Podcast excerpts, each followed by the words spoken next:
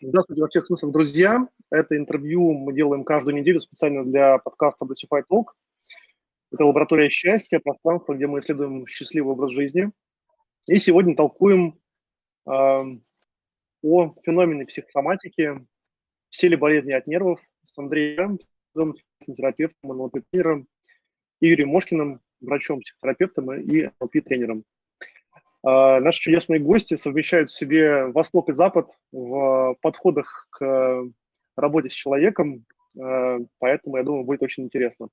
Эфир рулю я, Василий Рыжонков, предприниматель, основатель Bluesify. А, Bluesify – это экосистема продуктов о саморазвитии, самотерапии и счастливом образе жизни, поэтому поехали. И начнем мы, наверное, вот со следующего. Поскольку мы говорим сегодня о психосоматике, а идея вообще о влиянии психологических факторов на здоровье является очень древней. А, мы, готовились к эфиру, э, нашли довольно много интересных фактов. В частности, размышления на эту тему встречаются уже у Гиппократа, Аристотеля, Платона. Даже Платон писал, что как не следует пытаться лечить глаза отдельно от головы и голову отдельно от тела, так не следует э, лечить тело, не леча душу. А у эллинских врачей именно тогда бывают неудачи при лечении многих болезней, когда они не признают необходимости заботиться о целом, а между тем, если целое в плохом состоянии, то и часть может быть не в порядке. Все и хорошее, и плохое порождается в теле и одновременно в душе человека. И поэтому у меня вопрос первый, наверное, Юрий, к тебе, а, как к врачу, а, как к человеку с, в том числе со степенью, а, все ли болезни от нервов или нет? Ну, а, давайте проверим звук. Слышно ли меня? Прекрасно. Отлично. Все, просто сейчас переподключился, все пошло. А, я бы так сказал, так как нервная система является одной из интегрирующих, то я утверждаю, что так оно и есть. Даже в случае, когда мы говорим о а, каких-то травматических историях, ну, то есть человек что-то себе сломал или там упал ему кирпич на голову. То есть что такое в его нервной системе происходит, что приводит к тому, что он ломает себе руки, да, и ходит там, где падают кирпичи с неба.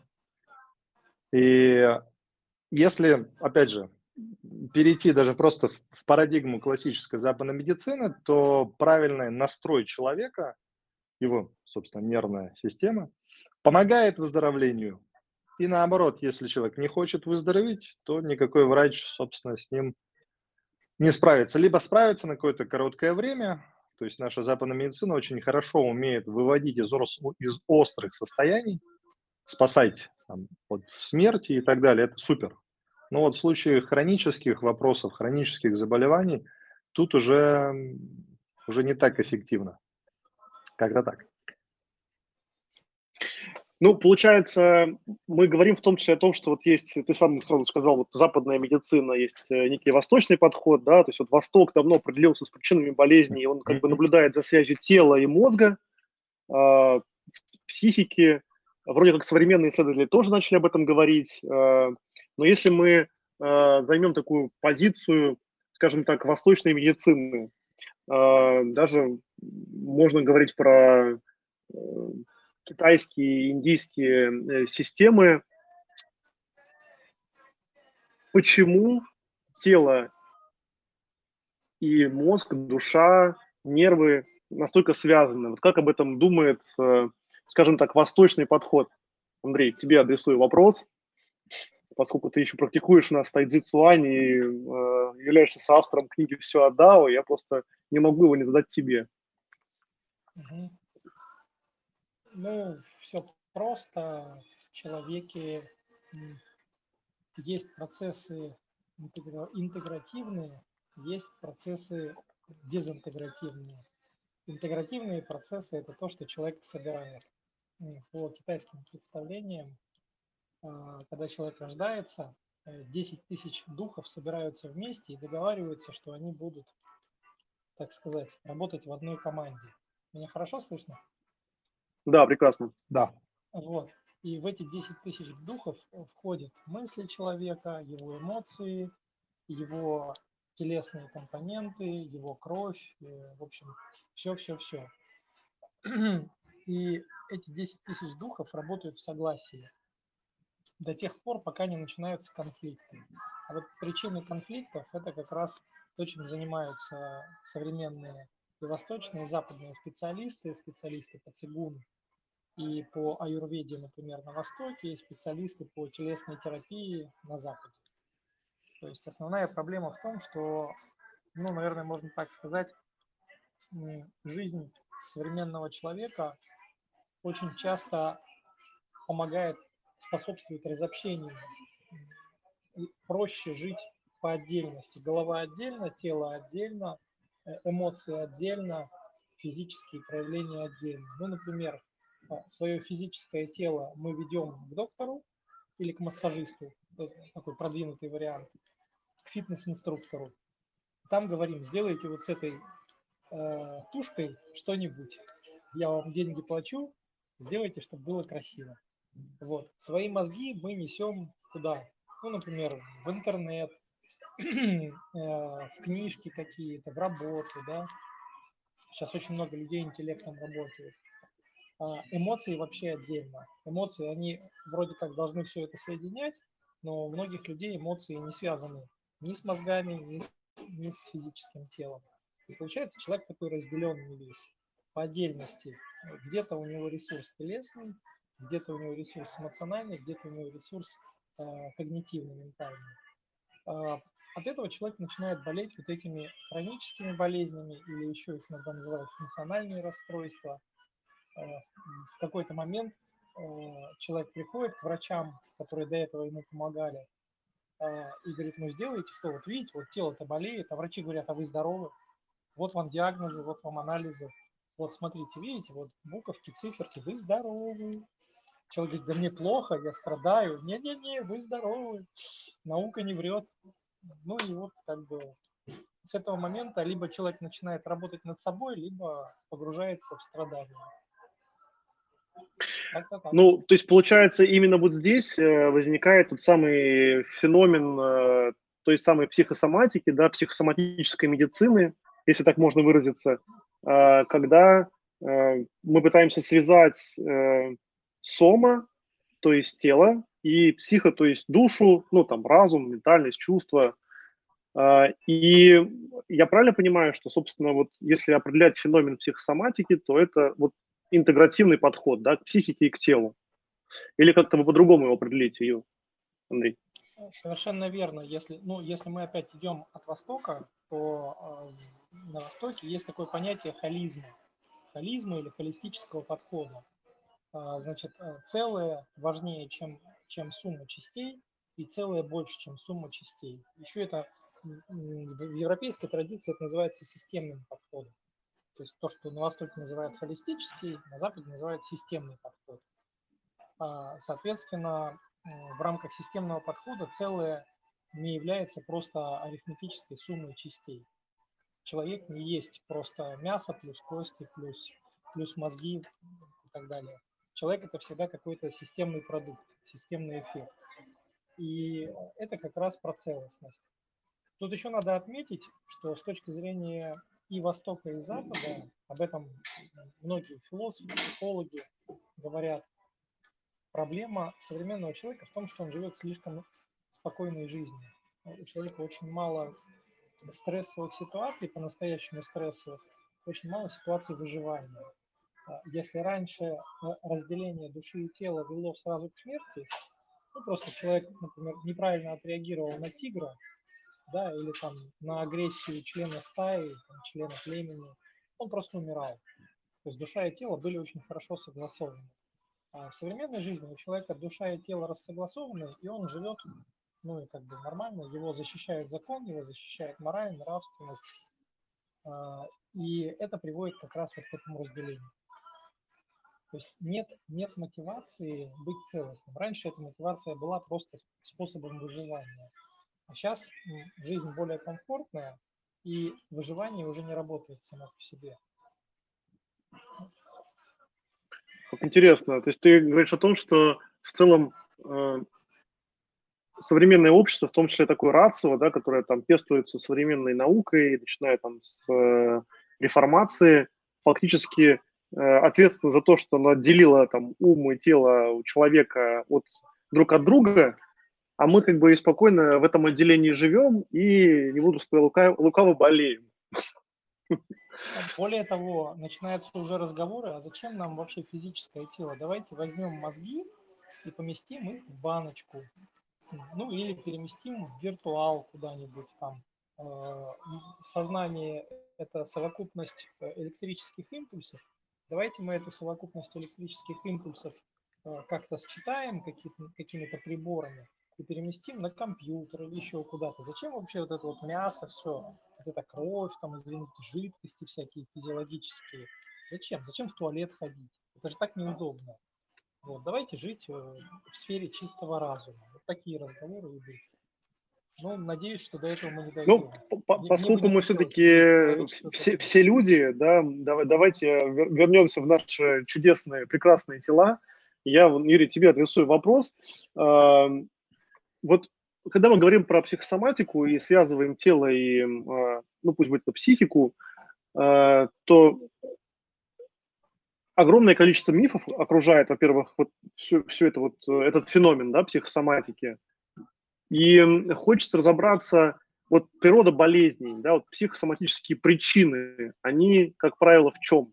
А, где они живут, где кроются у болезней, которые как ну, проявляются или Э, дальше вырисовываются какие-то конкретные симптомы. Ну, давайте вот в классической психологии, психиатрии все-таки выделяют отдельно психосоматические болезни. А, моя точка зрения в том, что психосоматический или психический компонент есть во всех расстройствах физических, потому что тело и сознание, они а, как то два сапога пара, одного поля ягода связаны. То есть это такая система, влияющая друг на друга, обратной, прямой связи и так далее. А, то ну, в классической психологии психосоматизация – это вот как, как это, соматизация симптомов. То есть первичная проблема в каких-то там неудовлетворенных потребностях, там, безопасности, нужности и так далее, и так далее. Человек это не объясняет. И соматизация в этом смысле это такая, такой защитный механизм не переживать эмоции, переживать неприятные чувства. То есть пусть у меня там, грубо говоря, болит голова, но не душа. Пусть у меня там давление скачет, но не самооценка, ну и так далее, и так далее. И, соответственно, это что? Это вот к врачам, это там, к мясным специалистам, да, вот э, с душой у меня все в порядке, что-то. Я вообще сомневаюсь в том, что эта душа существует, и вообще зачем это говорить, потому что это вызывает очень много боли. То есть причина психосоматики – это ну, не проживание какого-то опыта, болезненного опыта, но этот опыт, он реален. Если человек от этого уходит, от проживания, эта проблема, она находит другой путь, например, в проявлении какого-то физического симптома. И все, и человек тем самым диссоциируется или отделяется от этой некой неприятной правды о себе, о своем прошлом, о настоящем.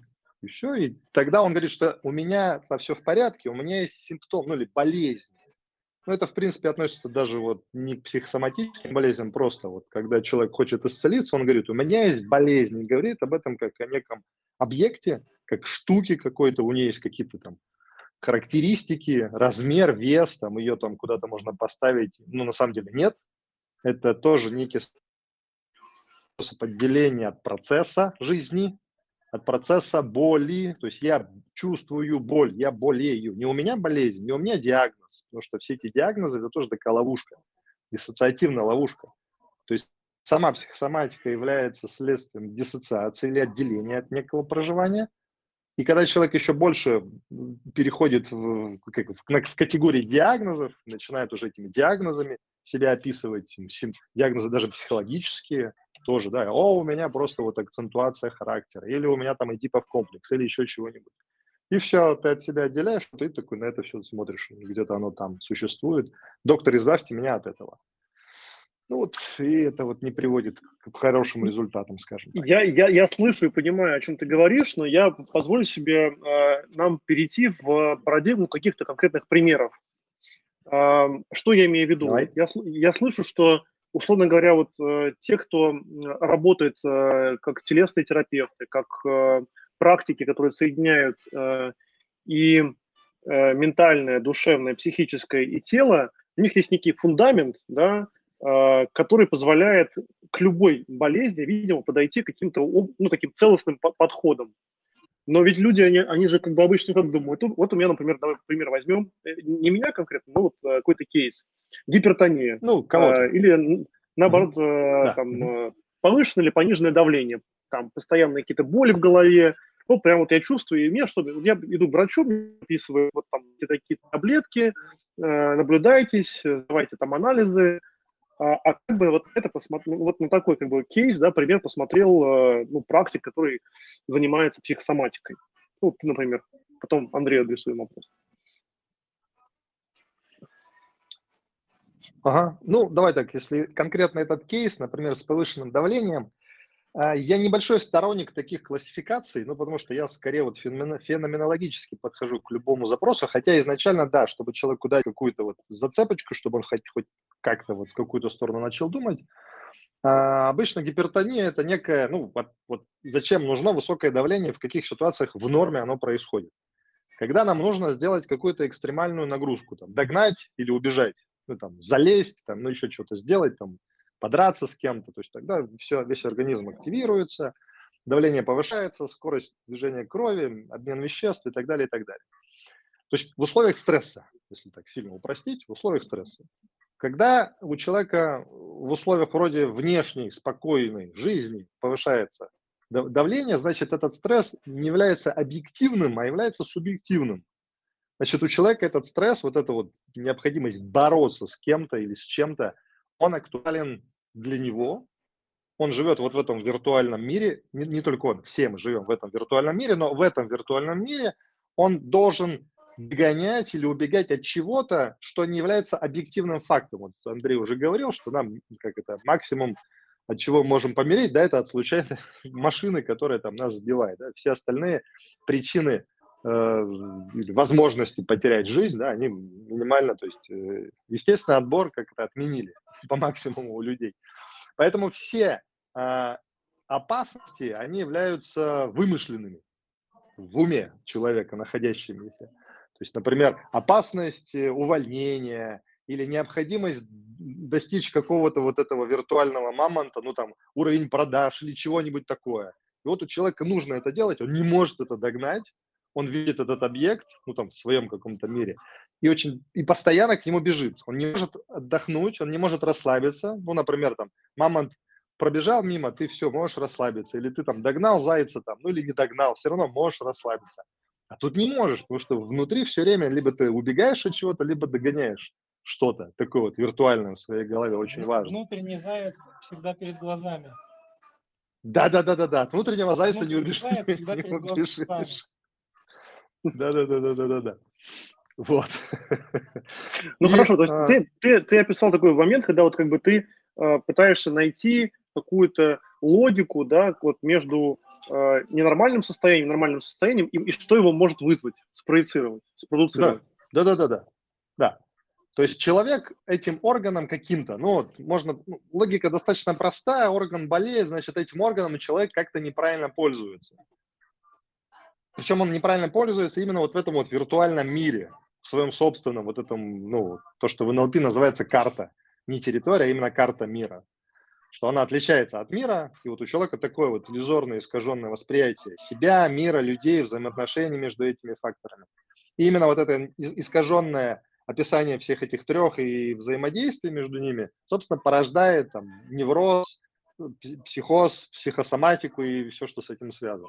Задача нас, э, как в случае психосоматики или любой другого, любого другого расстройства, отмотать и понять, и показать человеку, чтобы он сам увидел, что он сам автор.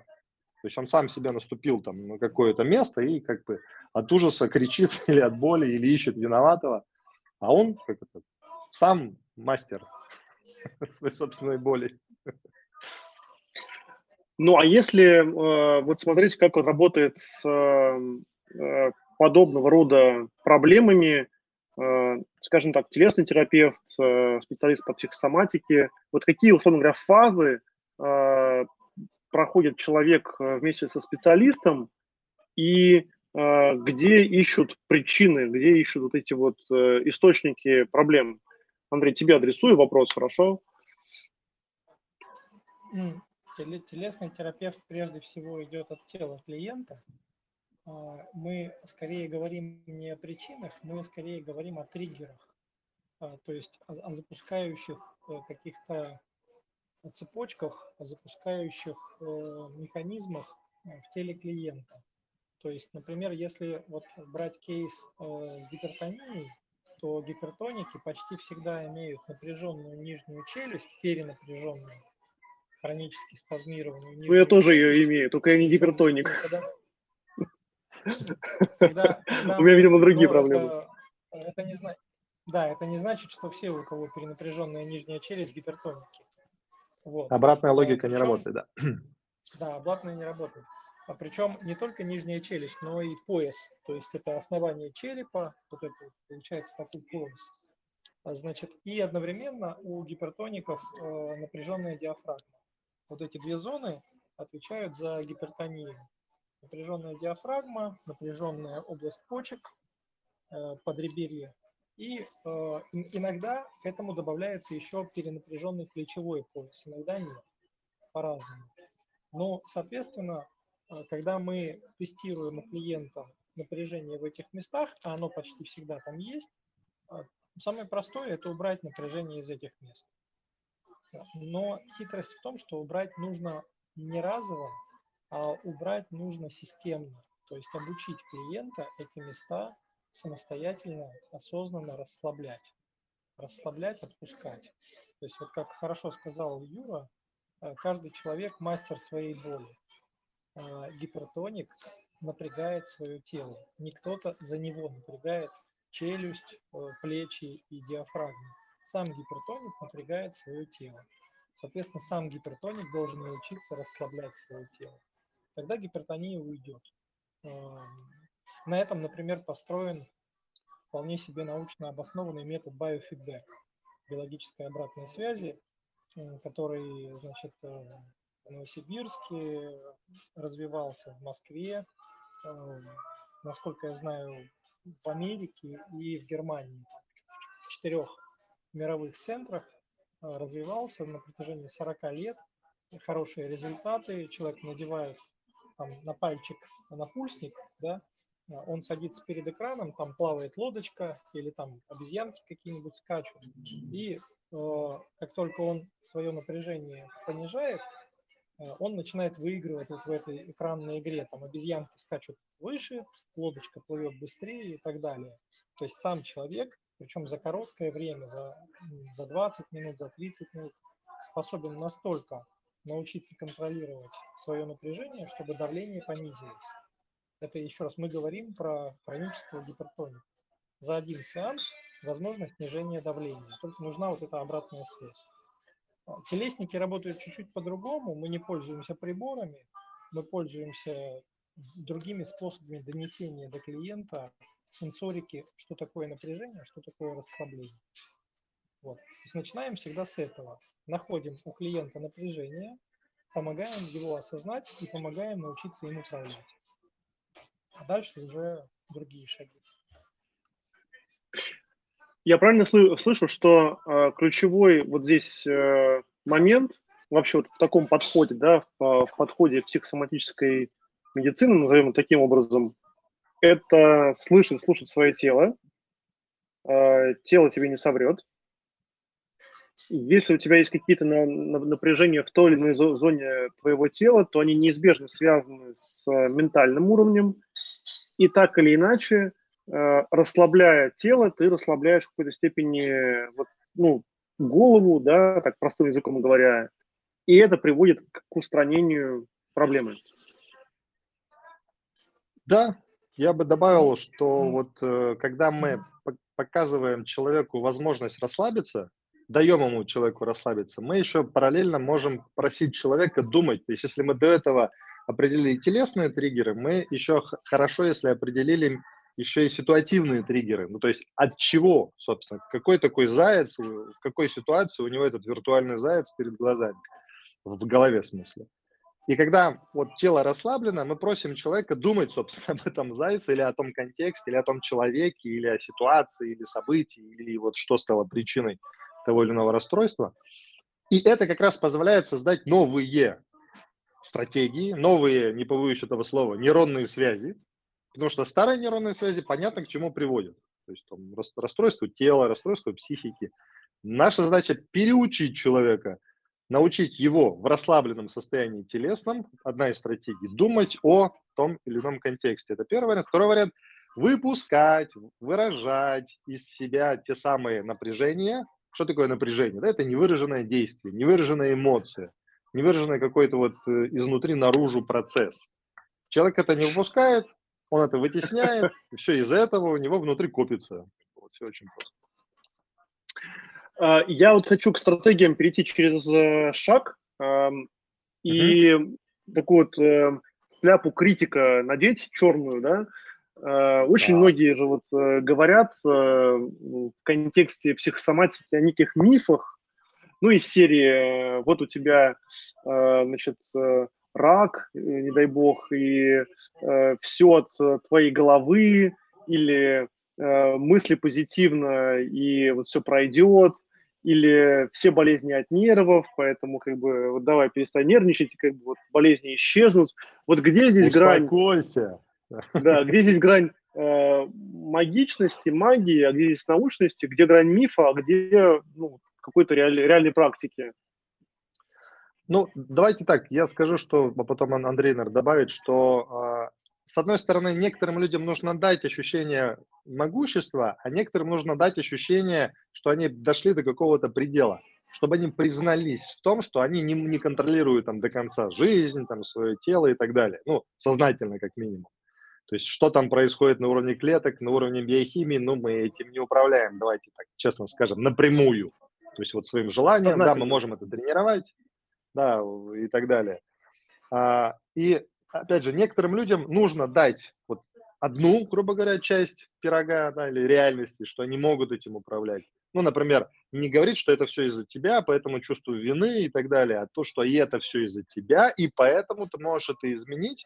А некоторым нужно дать ощущение вот этого вот, ну, конца. То есть, так или иначе, э, допустим, вот такие страшные болезни, как там условно там рак и так далее, они говорят человеку о чем? О неком пределе, что прошлые стратегии уже не, не могут работать. Ну или если они будут работать, все, ты как бы вот, ну, помрешь. Мы и так все помрем рано или поздно, но ты вот помрешь с большей степенью вероятности и, скорее всего, быстрее остальных. Ну, что такое страшный диагноз, да? Еще это человека нужно... Ну, а, а как еще, да? Мы доктора такие. Соответственно, вот, вот ты сейчас подошел к пределу, и нужно осознаться, что вот дальше не пойдет, вот как раньше не получится. Все, будешь меняться или нет. Кому-то это слишком будет остро, кому-то наоборот нужно сначала поддержать и потом постепенно вот эту вот правду о том, что он прежний уже в хорошем или в любом смысле не жилец, то есть ему нужно измениться, чтобы жить дальше. Прошлый ты уже все, вот он его, как это вот, э, скоро помрет, поэтому надо, надо измениться. Болезнь говорит о том, что ты должен измениться. Ну вот если так сильно упростить. Будешь меняться, будешь жить. Не будешь меняться, ну, там, будешь дальше болеть, болеть, болеть, и как это, умрешь рано или поздно, ну, как, скорее рано, чем поздно. Ну, как-то так. Андрей если добавит, бы, что... Можно я добавлю? Да, если бы, если бы телесники были жесткими и, как это, черно-белыми, да, такими, э, вот, делящими мир на две части, то, наверное, телесники говорили бы своим клиентам, э, развивайся или сдохни в страданиях. Вот. Но по факту мы так, конечно, не говорим клиентам, потому что, во-первых, мы любим Слух. клиентов, людей любим. Ну, просто зачем людей вгонять в стресс еще больше? Мы можем намекать. Некоторым нужно. Это, Некоторым нужно, да, но э, это не обязательно так жестко. Но если до предела довести, до некой такой максимы, то максима будет такая. Развивайся, осознавайся или сдохни в страдании. А давайте теперь поговорим тогда, знаете, вот э, у нас, конечно, разговор идет в э, том контексте, что вы два практика, э, и фактически вы работаете с людьми, когда они к вам приходят, и вы вот в этом тесном контакте да, находите какое-то решение той или иной проблемы. Э, но поскольку мы топим за саморазвитие, самотерапию и самокоучинг, э, то э, хочется нащупать какие-то точки, э, как человек может сам с собой, да, вот, ну, или естественно, при обращении к специалисту поработать. Вот давайте, может быть, там вот такой старт дам вот этому направлению. Хочется услышать какую-то стратегию для самого себя, как Э, понимая да, связь тела и разума, тела и психики, работать с самим собой. И как я понимаю, первый такой нулевой шаг, да, это вот есть некие сигналы в теле, на которые стоит обратить внимание, а дальше что?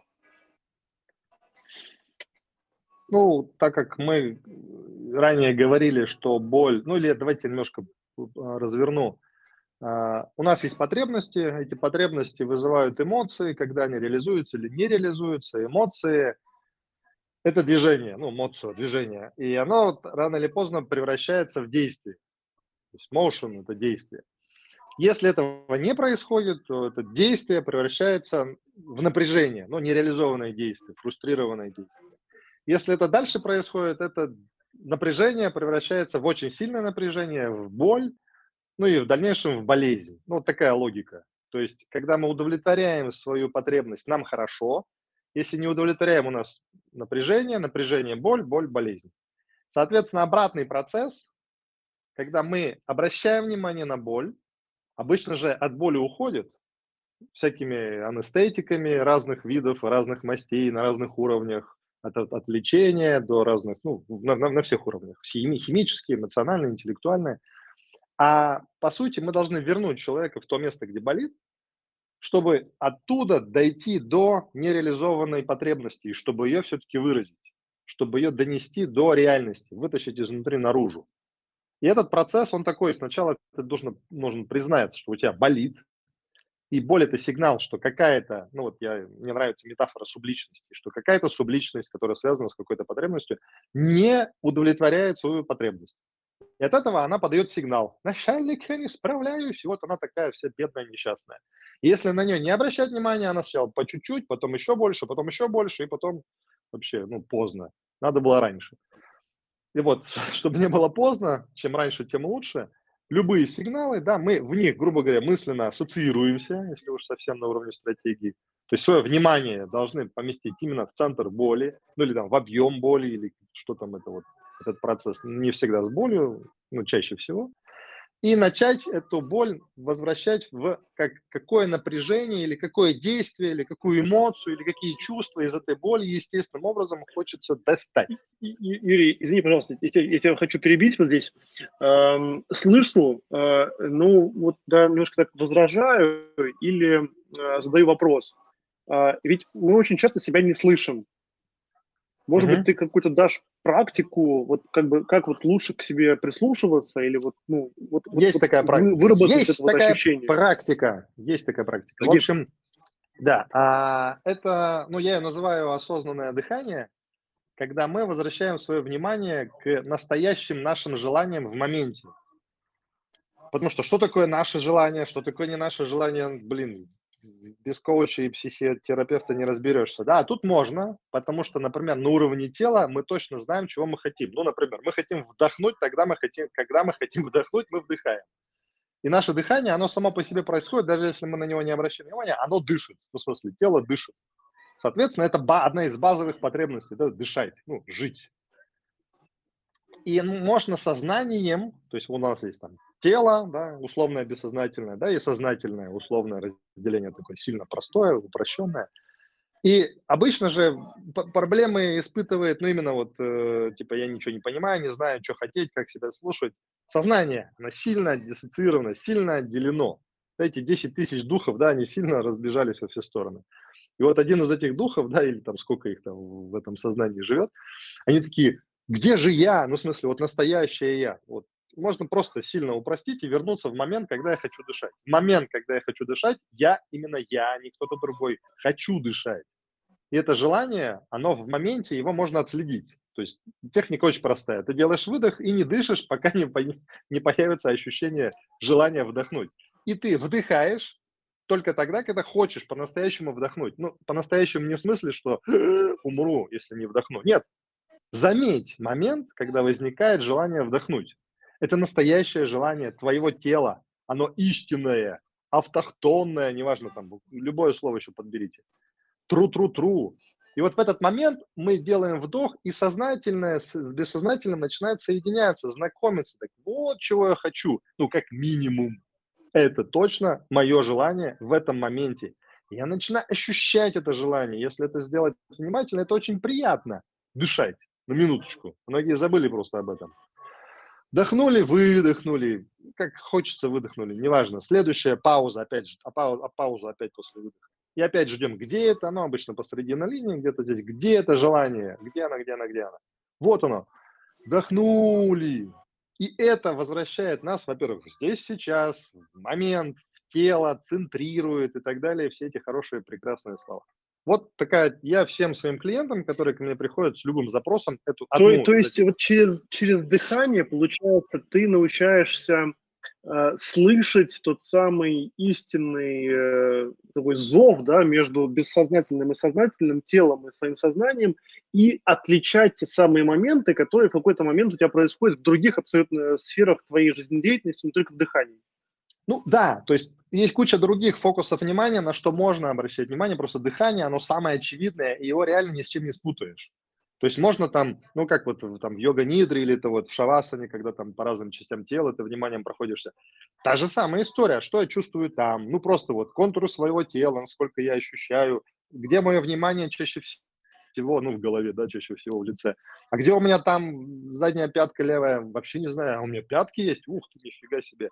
Я просто помню, когда у меня впервые включились вот ноги там после моего первого интенсива по телеске, когда я сам пришел на, на интенсив, там, Андрей, есть такое, знаешь, упражнение, когда ты ноги держишь под прямым углом, там, и они там дрожать начинают, ну, да, рахианская тема. И 25 минут, на секундочку, потом еще толкать этими ногами надо, в общем, веселуха, как мы любим. И потом, когда уже после этапа расслабления, вот это вот возвращение, я минут 5 или 10 гладил свои ноги, и признавался им в любви, и просил у них прощения, что я их не чувствовал, что я их не замечал, какие же они у меня классные, вот они, смотри, коленочка, вот у меня там пальчики, вот они там и так далее.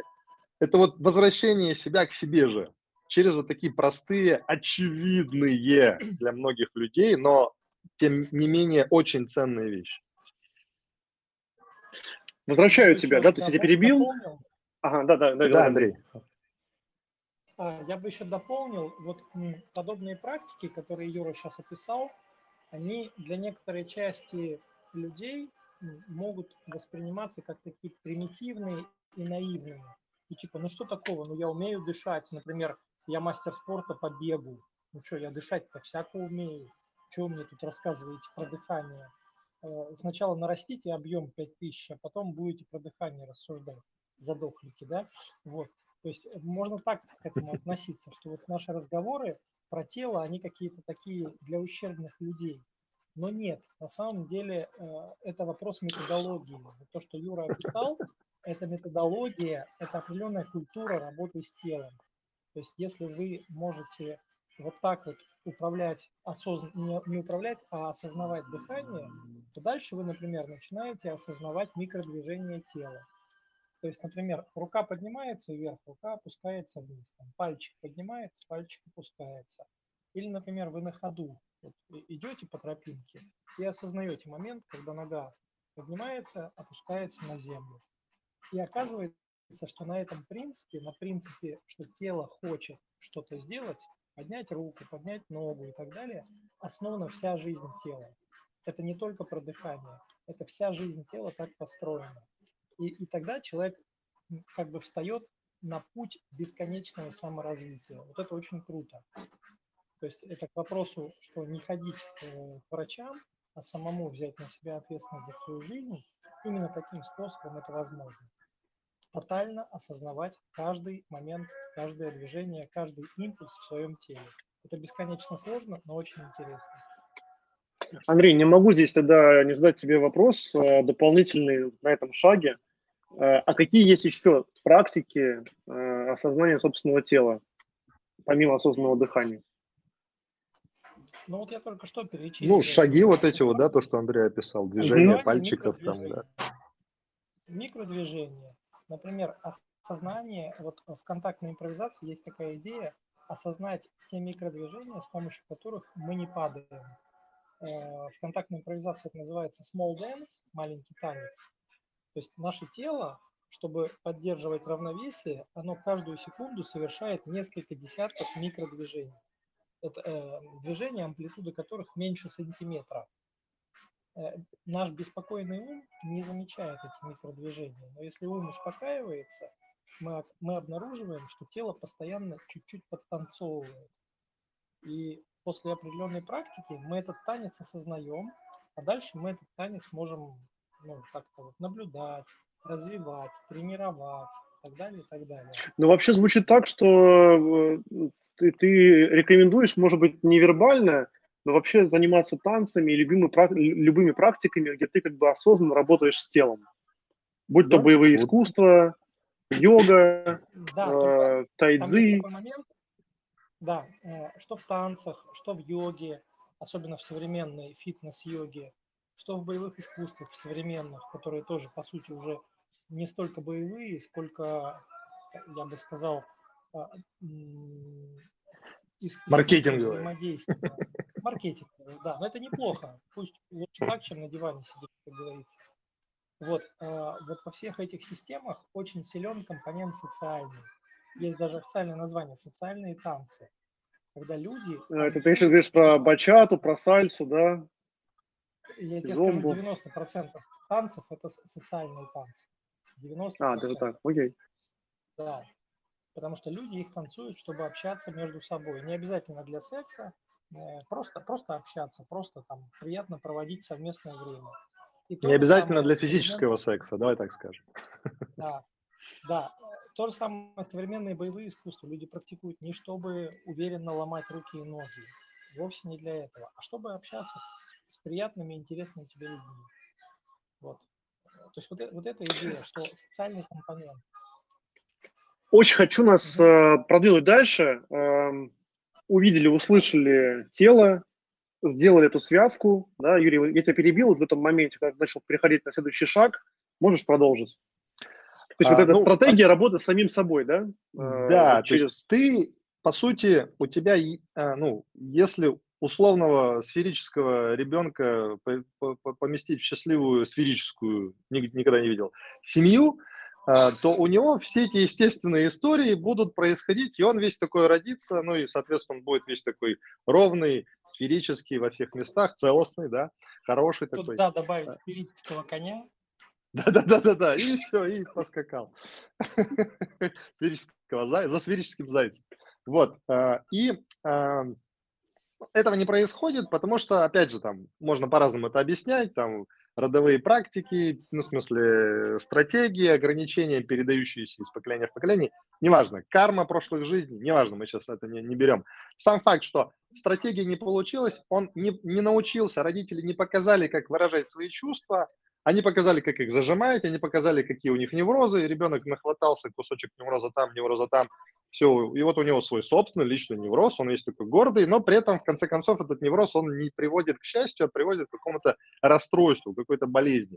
Задача в том, чтобы найти свой собственный путь, а не собирать его из кусочков, как бы, осколков неврозов своих родителей. Но для этого нужно быть честным вот именно вот самим собой в этом моменте, а тебя научили прятать эту честность, потому что ты такой честный не то чтобы не нужен, а ты пугаешь своих родителей, они этот страх не успевают показать, они, ну как это, они быстро его закрывают, например, гневом, ну типа, ты такой не нужен, ты такой плохой ребенок, когда вот ты такой, какой есть, так как мы сами, как родители, не знали, как это делать, соответственно, мы не можем тебе передать, как делать, поэтому просто не делай, не делай.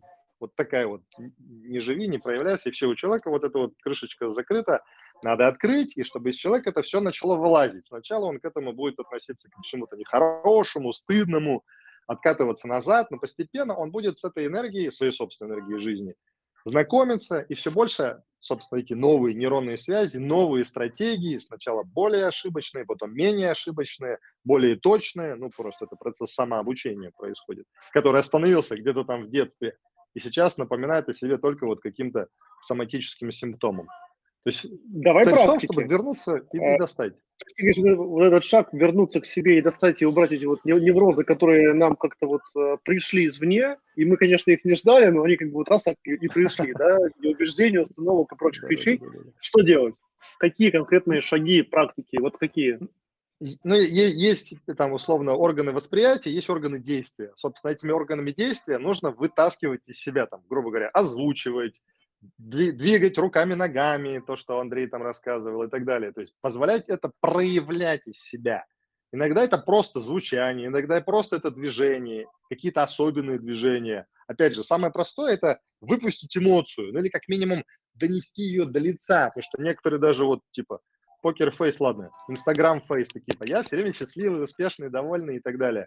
А там внутри там, ну, экзистенциальный ужас, пустота и так далее, и так далее. Надо достать это и признаться, что это есть.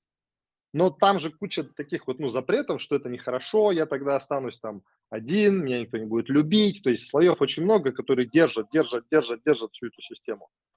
Надо создать условия, опять же, там, какое-то место, ну, там, обычно люди ходят к психологам, к психотерапевтам, да, которые вот создают такую вот атмосферу, ну, или на группы, где есть атмосфера, где они вот это вот достают. Если никуда не ходить, нужно внутри своей, своей там квартирки где-то создать вот место для самопознания, где я могу просто вот поставить, например, зеркало и начать из себя эту правду доставать. И там То есть это сначала такое, э, это называется место безопасная среда, да? безопасное Да-да-да-да-да. пространство, да-да-да. Потому что если это делать сразу же, как на некоторых тренингах, зайдите в вагон метро и что-нибудь такое сделайте. Ну, блин, у кого-то ретравматизация может начаться, и он там, его увезут в известном направлении. Не надо так делать. Ну, некоторые как бы не выдержат. Кому-то, наоборот, это нужно сделать. Но для начала вот нужно внутри где-то своего безопасного места создать. Например, дневник. Это один из способов в том числе. Понятно, что это более сложная стратегия через там, вторую сигнальную систему. Мы-то все возвращаем к таким первичным сигналам, не словами, не умными какими-то фразами. Даже если просто нарисовать, это и то будет лучше, ближе к некой правде, чем проговорить это вслух. Но даже проговорить будет лучше, чем просто делать вид, что ничего нет. Или там записать. Это уже будет лучше, это уже будет шаг. Слушай, я сейчас себе ловлю на мысли, что мы э, э, из стратегии как бы самотерапии, да, назовем это таким образом, пошли в об- обсуждение или в, скажем так, э, направление профилактики. Да, потому что Так вот да. это звучит как такая профилактика самого себя. А если я вот прям, ну, у меня есть какая-то боль, и я понял, что вот, ну, как-то мне близка вот эта тема, да, вот там связи тела, духа, эмоций, разума. Э, Я сначала себя как бы осознаю, а я в какой-то момент вот в этой стратегии твоей, о которой ты говоришь, э, прихожу к специалисту, или я как бы сам вот в себе в целом как бы и нормально. А, в- ну, я верю в то, что можно и самому, но практика показывает, что это самому все равно оно доходит до какого-то предела, и дальше ты не видишь, просто нужен взгляд со стороны. Это не хорошо, не плохо, мы социальные животные, нам просто нужен другой человек, как зеркало. То есть, если бы мы были на ну, каком-то одиноком острове, ну, вспомните этот, э, когда он на, на мече там нарисовал этот, не Робинзон Крузо, ну, изгой, когда он на Да, мячике нарисовал да, лицо, что, чтобы вот Пятницу, Том да, Хэнкс, что- что- свою. чтобы, чтобы, чтобы общаться, чтобы общаться. Человеку нужен человек, да, это известно. Вот, поэтому я верю, что все равно рано или поздно человек приходит к кому-то, не обязательно это специалист. Это может быть просто кивающий вовремя друг. Молчащий, кивающий во- вовремя друг. Ну, иногда это коты нам или фикусы, живое любое живое существо. Ну, человек все-таки ближе, да, потому что мы вот сопереживание, сочувствие, оно должно быть это клево, когда такой друг есть. Но чаще всего это друг, он тоже, у него свои неврозы, и он с нами дружит, потому что мы как-то его тоже как-то вот такое со- созависимое. Тут еще, тут Тандем еще такой. надо отметить такой момент, что э, э, современный человек ценит время. Ну, жители мегаполиса ценят время. Время является очень важным таким фактором, важным критерием. И как Мгм. раз профессионал помогает сэкономить время. То есть, если у вас бесконечное количество времени, да, наверное, вы сможете проработать многие свои проблемы самостоятельно. Но будем реалистами, у человека нет Как правило, оно, оно в молодости, а в молодости ты об этом не думаешь. Ну да. Вот. Андрей, а вот А, и, вопрос тогда тебе такой, а, поход а что важнее, время или энергия? А, Оно, м, можно так сказать, э, если есть энергия, то будет время. А, Если нет энергии, то времени не будет от слова совсем. Потому что вы ту же самую работу, то те же самые действия, которые другие выполняют за час, ну, за одну единицу времени, вы будете выполнять за пять единиц времени, например. И все, и у вас никогда не будет свободного времени. То есть это еще одна причина ходить к специалисту, в том числе ходить к специалисту, который не, не за вас что-то делает, а вас обучает что-то делать. То есть, ну, как известно, Я позволю метафора, себе... мы не э, не даем людям рыбу, мы даем людям удочку и обучаем ловить рыбу. Вот как раз про, про, про рыбу и про удочку. А, У нас, э, ну, формально там 10 минут до конца эфира, да, может быть, немножко задержимся, но э, я бы хотел сказать, что у нас, э, у меня есть еще один вопрос. А, Я бы позволил нашим слушателям, если у них будут вопросы, задать. Э, Какие-то вопросы можно поднимать руки прямо вот уже сейчас. А пока это происходит, я бы вот задал такой вопрос. Вот если, а, Андрей, так знаешь, суммировать вот наш разговор в какие-то там 3-5 ключевых тезисов э, про профилактику, ну, назову это таким словом, психосоматики, э, вот чему учить детей дома и в школе и себя э, вот таких трех-пяти тезисах. Вот что ты скажешь? На что обращать Ну, внимание? к чему я учу своих, к чему я учу своих четверых сыновей, вот, это как раз пример того, что я могу рекомендовать всем, всем своим клиентам и коллегам, ученикам. Значит, первое, осознавать себя и честно говорить себе, что ты чувствуешь и чего ты хочешь. Быть честным с самим собой. Другим тоже, конечно, говорить правду желательно, но в первую очередь говорить правду самому себе. Второе, а, значит, постоянно что-то делать со своим телом, заботиться о нем, выстраивать его, формировать культуру тела. Физические упражнения, разминки, активности, здоровый образ жизни, то есть заботиться о своем теле.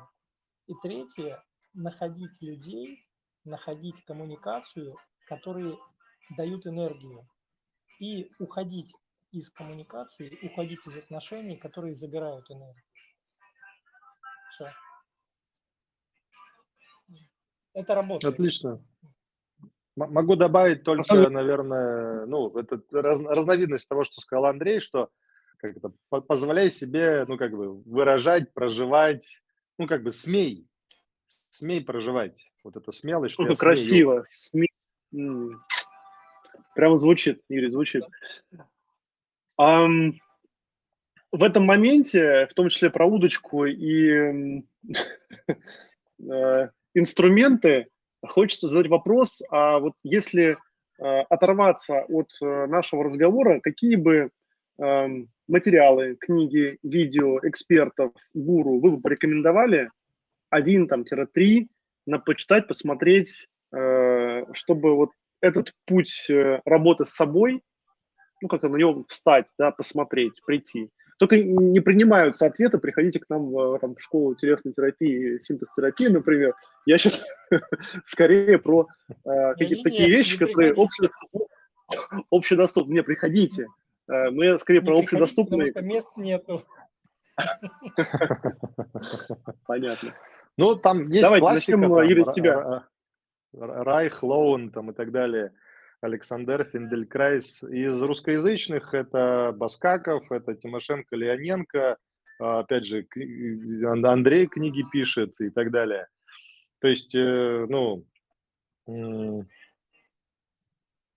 найдите хорошего, ну, то есть найдите танец, который вам нравится, но именно такой вот, я не танец вот именно социальный, который говорит, ну, то есть парный, вот даже не про парный, а именно какой-то вот то движение, которое вам нравится смотреть, как делает другой человек, танцевальное или не танцевальное, это может быть, опять же, боевое искусство или еще чего-то.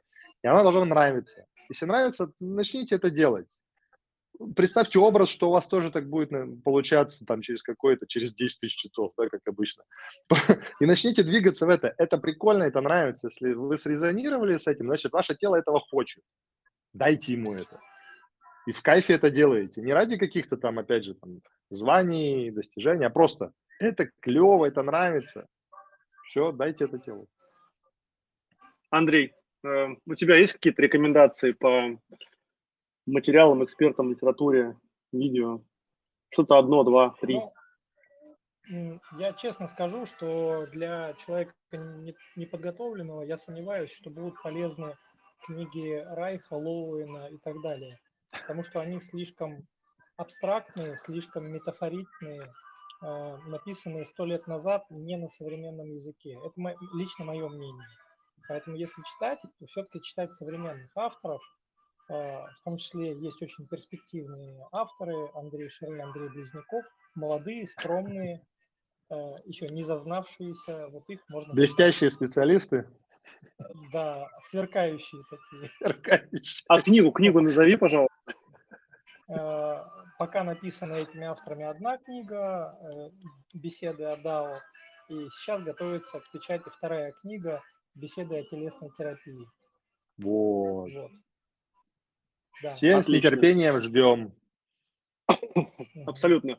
Если у нас у наших слушателей нет вопросов, э, я предлагаю э, потихонечку закругляться. У меня остался один собственный вопрос. Я пока вижу, что у нас рук нет, поэтому, наверное, я его пока задам. У Э, Адресую сначала его, да, Андрей, к тебе, поэтому э, не будем тебя долго держать. Что такое счастье и счастливый образ жизни? Козырей пошли. Осознание своего пути и реализация своего пути, своей миссии. Все. Юрий? Ну, мне нравится расшифровывать слово счастье как соединение частей или соучастие. Это когда вот ты всецело вот, всеми своими помыслами, как это, возлюби Господа всеми мыслями, всем сердцем, вот как там в Библии. Это примерно вот про это, что ты вот действуешь целиком, весь. И это есть счастье. Красиво. Господа, большое спасибо вам за эфир. Эм, С нами были Мошкин Юрий и Андрей Ширай. Спасибо. Мне кажется, потолковали с толком. Всем пока. Спасибо, что пригласили. До новых встреч. Спасибо. Да. Еще увидимся. Абсолютно. До скорого. Пока-пока.